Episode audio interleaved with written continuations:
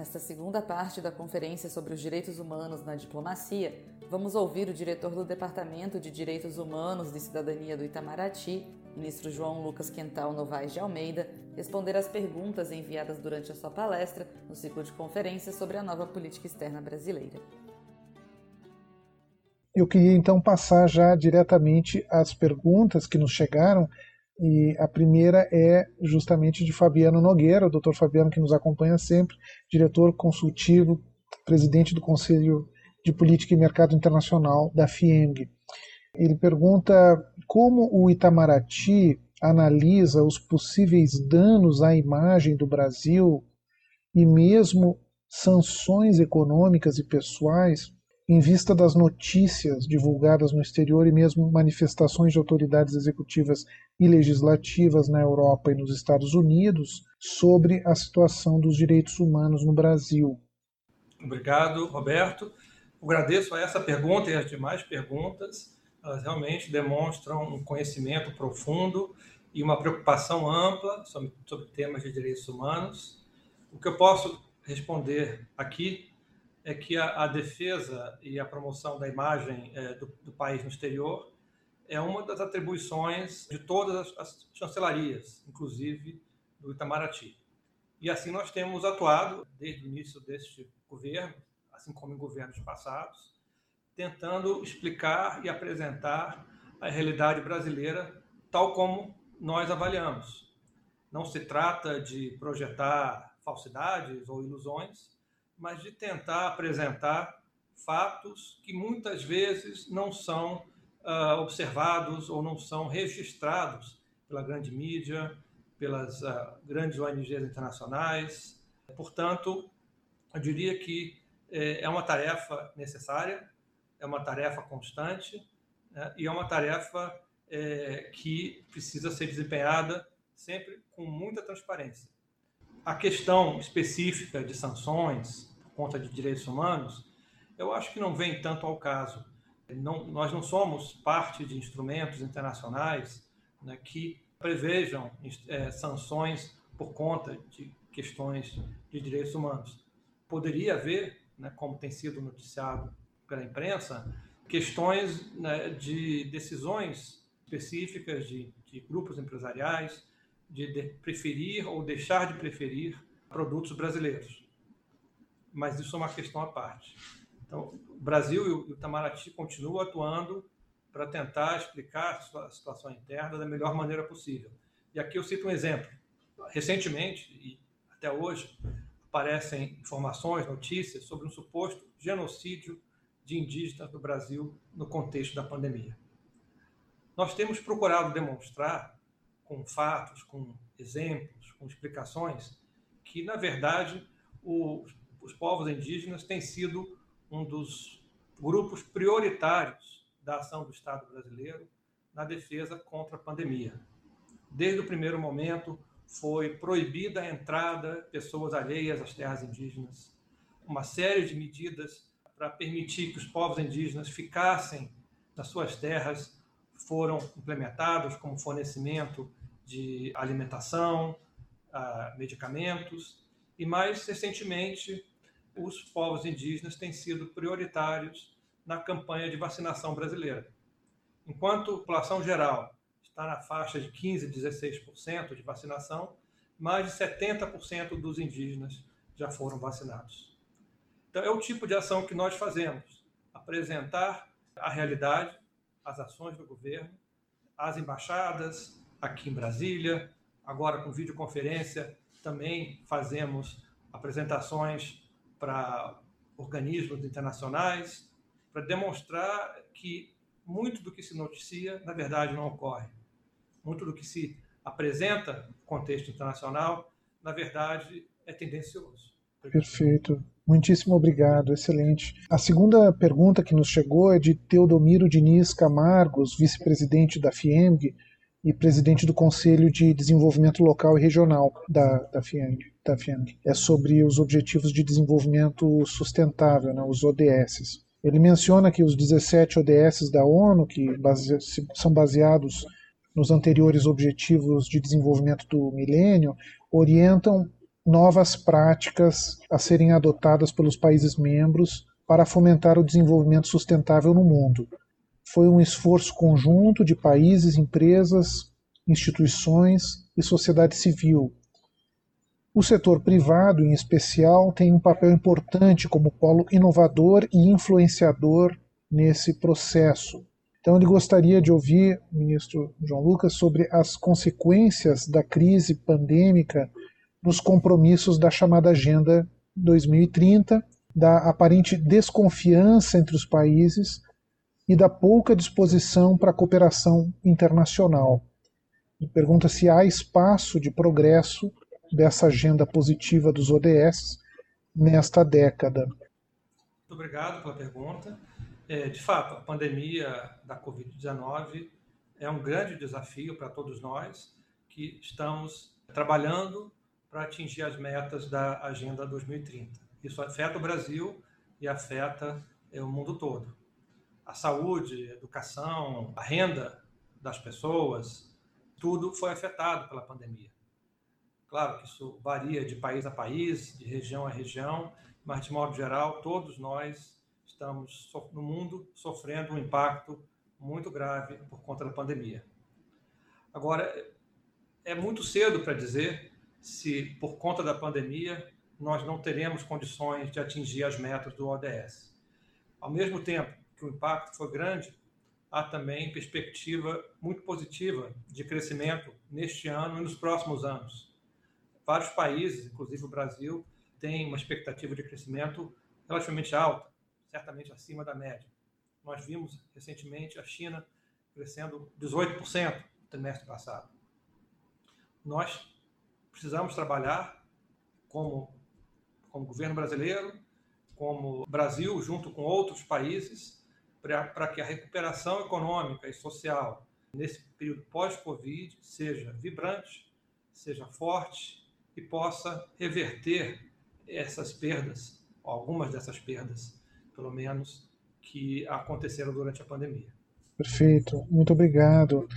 Próxima pergunta é de Mário Moraes Marques, presidente da Câmara da Indústria de Alimentos da FIENG, e também é presidente do Sindicato das Indústrias de Cerveja e Bebidas em geral de Minas Gerais.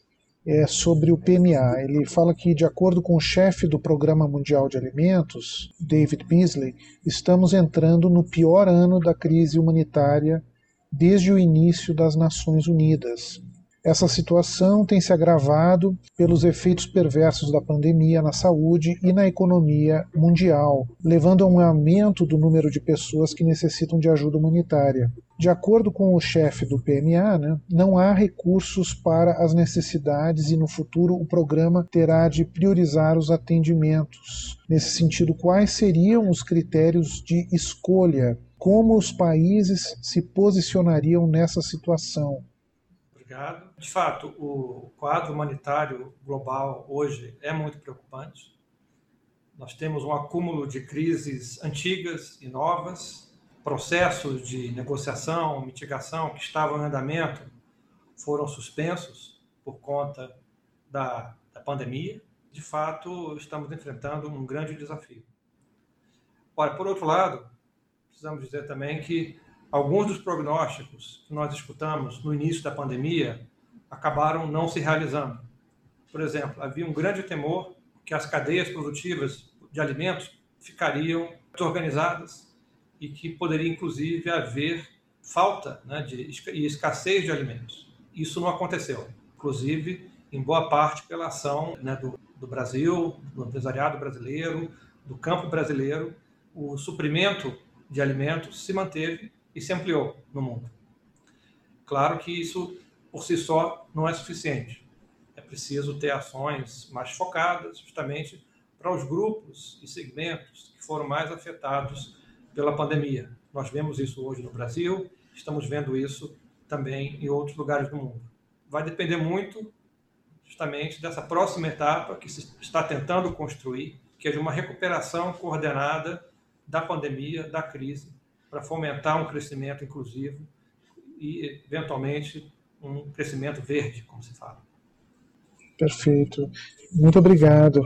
A seguinte pergunta é de Diana Marcellini, vice-presidente do Centro Industrial e Empresarial de Minas Gerais, é, CIENG.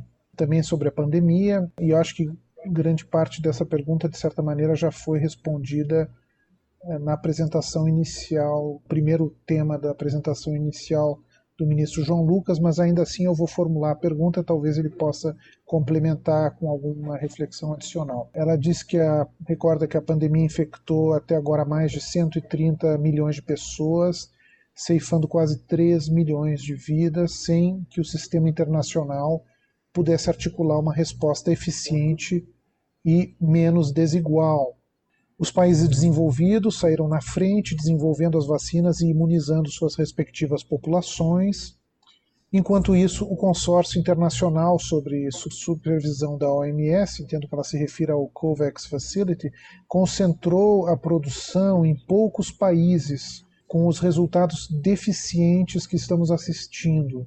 Tal iniciativa mostra que faltaria uma coordenação internacional mais ativa ela afirma, ela acha que faltaria, né? e qual foi o papel do Brasil nesse processo. E ela também gostaria de ouvir o ministro João Lucas sobre a proposta dos emergentes, isso ele já comentou, de suspensão de patentes enquanto durar a crise, que ela menciona que o Brasil teria vetado, não é bem isso, mas enfim, isso já foi explicado, e, e se essa proposta constituiria um desestímulo ao desenvolvimento tecnológico das grandes farmacêuticas e a repercussão do, do voto brasileiro também. Também pergunta se há um plano para descentralização da produção dos insumos farmacêuticos da China via incentivos para os países em desenvolvimento poderem fabricar os IFAs localmente. Talvez, não sei se o João Lucas poderia talvez aprofundar um pouco mais o que ele já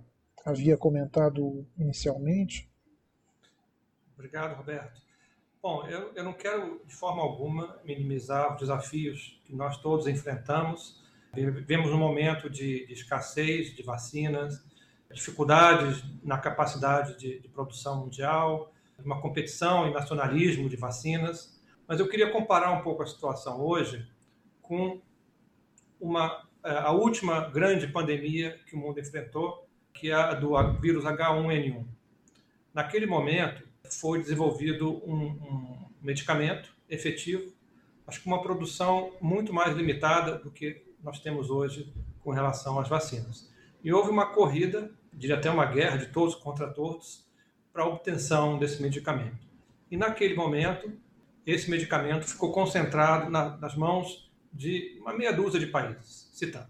A situação hoje, embora seja longe de satisfatória, é muito diferente.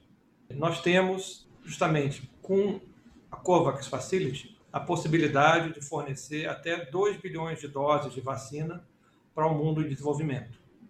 Até o momento, isso não tem sido possível, justamente pelas dificuldades de produção, escassez, distribuição, mas num horizonte de curto e médio prazo, de três a seis meses, é muito provável que sim, a COVAX Facility consiga decolar e consiga atender seus objetivos. Existe sim uma concentração muito grande de vacinas no mundo desenvolvido, além da própria China e Índia, dois grandes fabricantes, mas ela é muito menor do que ocorreu no passado e a tendência justamente é que via mecanismos como o COVA eh, seja possível atender eh, países dos quatro cantos do mundo. E só lembrando que, é, dentre os 190 países membros do COVA, 92 receberão as vacinas gratuitamente. Ou seja, eles serão beneficiados com o esforço dos demais, inclusive com o esforço brasileiro. O Brasil participou da formação do COVAX, atuou desde o primeiro momento para estabelecer os fundamentos desse mecanismo e, indiretamente, ao adquirir vacinas do COVAX, contribui para que os países de baixa renda também tenham acesso a essas vacinas. Um breve comentário também sobre a transferência de tecnologia e a produção local. Justamente o que o Brasil vem defendendo é nós precisamos de mecanismos efetivos, pragmáticos e que sejam céleres para permitir que poucos laboratórios né, que dominam completamente as tecnologias de produção de vacinas possam atuar para que tenhamos um aumento da capacidade mundial de produção. E achamos que a quebra das patentes não contribuirá para isso no curto prazo. Estamos trabalhando na OMC, junto com outros países, sob a liderança da diretora-geral da OMC, para que esses, essas empresas, esses laboratórios, possam transferir essa tecnologia e que possamos todos usar a capacidade produtiva existente no mundo. Existe capacidade no Brasil, por exemplo, que não está sendo mobilizada para vacinas, é que essa capacidade sim possa ser mobilizada. Nossa meta é realmente atender toda a demanda mundial de vacinas. E sabemos, pelo menos temos uma indicação forte, de que será necessário revacinar a população mundial periodicamente.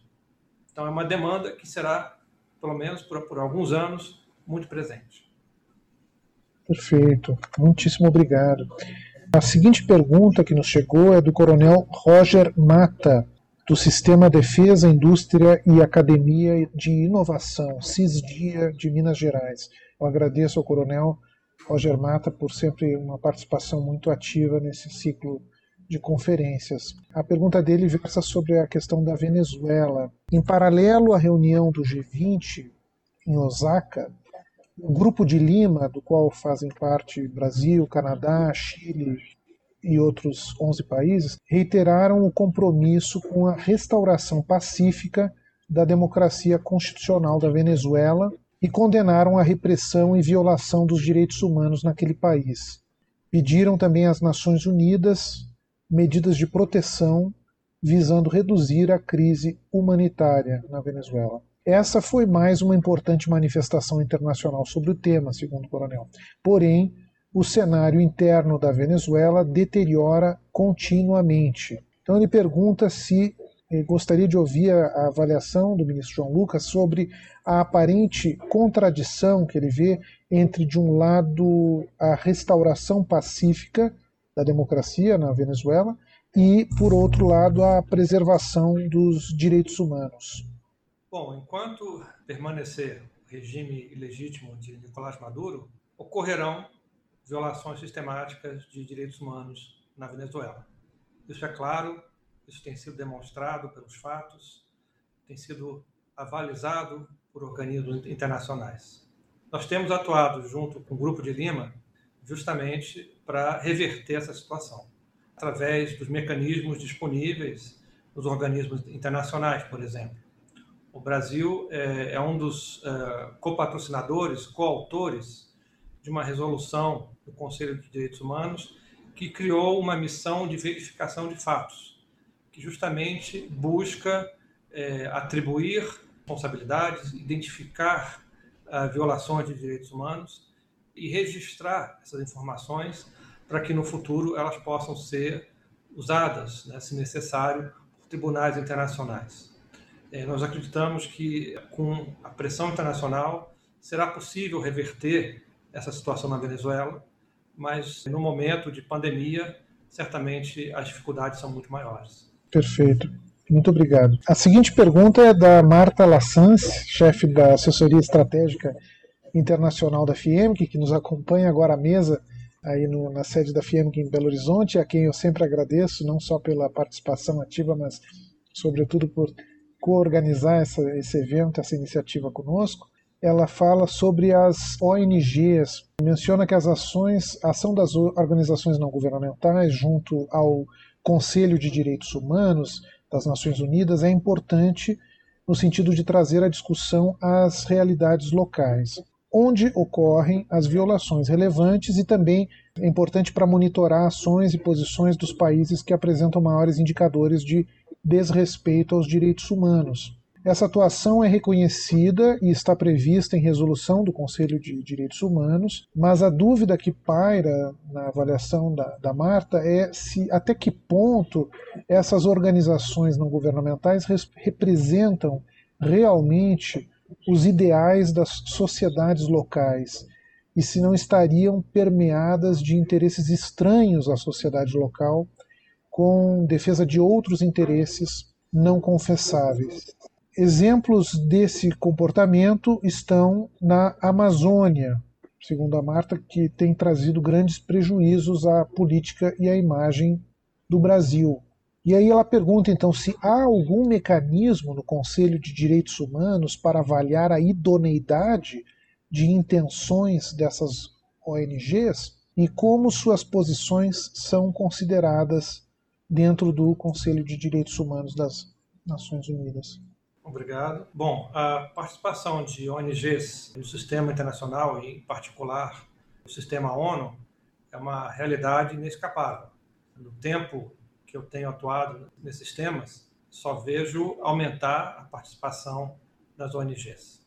A participação das ONGs ela é condicionada a uma decisão do Conselho Econômico e Social das Nações Unidas, que se reúne é, regularmente para avaliar é, novas petições de ONGs. Os requisitos, por exemplo, para conceder o status consultivo a uma ONG incluem necessidade que os objetivos da organização guardem consonância com a Carta da ONU, transparência quanto a fontes de financiamento, inclusive a financiamento governamental, as ONGs que eventualmente são acreditadas para participar na ONU, elas precisam apresentar relatórios periódicos e a sua atuação deve refletir as perspectivas uh, e interesses da sua área de atuação. Então, uma ONG, por exemplo, que trata de direitos humanos, não deveria uh, atuar e tomar a palavra em debates sobre segurança internacional e vice-versa. Nós sabemos que a maior parte das ONGs age de acordo com seus estatutos, age de forma legítima, mas também sabemos que há exceções. E essas exceções precisam, de fato, é, ser acompanhadas, ser objeto de, de monitoramento. O, o Brasil favorece a ampla participação de ONGs na ONU e em outros organismos internacionais, Atualmente, nós somos membros do Comitê de ONGs da ONU, que faz a primeira avaliação, vamos dizer assim, das candidaturas de ONGs que querem participar do debate da ONU. É, são ONGs com as mais variadas atribuições, é, origens, campo de atuação, e, e nós tendemos sempre, ou quase sempre, a apoiar os pleitos. É muito raro o caso que o Brasil não apoia o pleito de uma ONG. Precisa realmente, aquela ONG realmente precisa não uh, reunir alguns dos uh, critérios objetivos né, estipulados pelo ECOSOC para que, para que o Brasil não apoie a ONG. Mas é, é, uma, é, uma, é um dilema real. As ONGs tendem a crescer em sua participação. Elas têm voz, claro, não têm voto, mas muitas delas continuam a ser cada vez mais influente nos debates. E a questão que se coloca é a legitimidade de uma posição que é expressada né, e não se sabe exatamente como aquela ONG chegou àquela posição e chegou àquela expressão de posição. Muito bem, obrigado. Passaríamos a uma seguinte pergunta de Alexandre Brito, que é consultor internacional da FIEMG a quem também agradeço pela participação sempre muito ativa. Ele fala do princípio fundamental dos direitos humanos da garantia da dignidade humana, em termos da liberdade, do acesso à saúde, à educação, à moradia e à justiça. Do outro lado, estaríamos assistindo à ascensão de um modelo econômico e político autoritário baseado na mistura de confucionismo, ditadura limpeza étnica, em que o ser humano não tem os direitos humanos básicos. E aí ele pergunta se o ministro João Lucas acreditaria que esse modelo político-econômico bem sucedido poderia influenciar o futuro dos direitos humanos no Ocidente.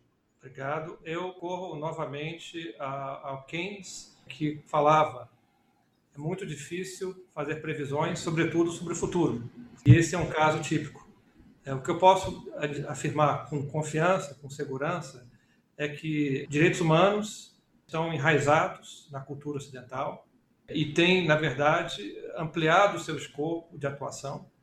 Nós estamos aí hoje discutindo uma terceira geração de direitos humanos, né, além dos direitos humanos de primeira geração, que seriam os direitos civis e políticos, falamos da segunda geração, né, eh, direitos econômicos e sociais, e agora já passamos para uma terceira geração de direitos humanos que estão em discussão.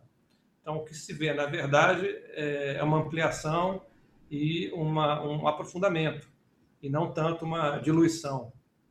É, isso, não obstante, é possível sim identificar alguns movimentos de alguns países que buscam introduzir conceitos novos nas discussões, que são direitos de cada país.